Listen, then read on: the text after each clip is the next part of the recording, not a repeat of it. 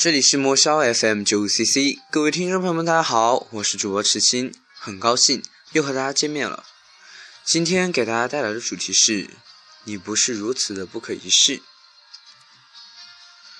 我们青春年轻、高傲、不可一世，认为自己是全世界的主角，认为自己比其他人承受了太多，认为自己是那样的与众不同。我不明白是什么给了我们如此良好的感觉。我看不见我是以怎样的姿态出现在这个世间，但我却能看见别人，所以我会对他们指手画脚、品头论足，而没有发现自己与他们之间并没有什么不同。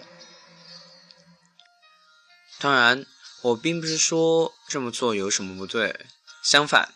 青春就是我们疯狂的资本，哪怕有许多不足，但很多事情若是想也不敢去想，做也不敢去做，那才是悲哀，不是吗？但是我们一定要切记一点，那就是不能忘形。若是忘了自己是谁，那这种无厘头的青春还有什么意义呢？所以永远要告诫自己，你经历的还太少太少。不论你处于什么年龄阶段，不论你经历了多少自认为是末日的末日，千万别认为自己是多么的不可一世，不要认为自己是世界上最悲惨的人。你要明白，你是平凡的，世界是公平的。你认为过不去的难关，或许在别人面前是那样的不值一提。所以，永远不要把自己的情绪强加到别人的身上。你没有资格去乞求可怜。别人也没有义务去施舍给你。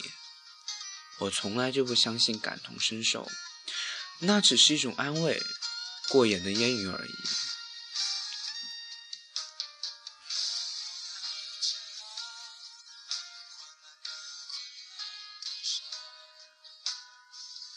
我身边有许多的同学，每一个都可以说是哲学家。我们总是感觉自己提前经历了人生的沧桑，洞察了人生中的一切，写一些若有若无又看似不简单的内容，让自己看上去颇有深度。这种假装，或许是一种变相的自我保护吧。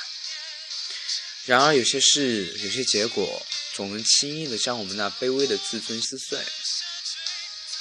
后来，我慢慢也就明白，这就是我们的生活。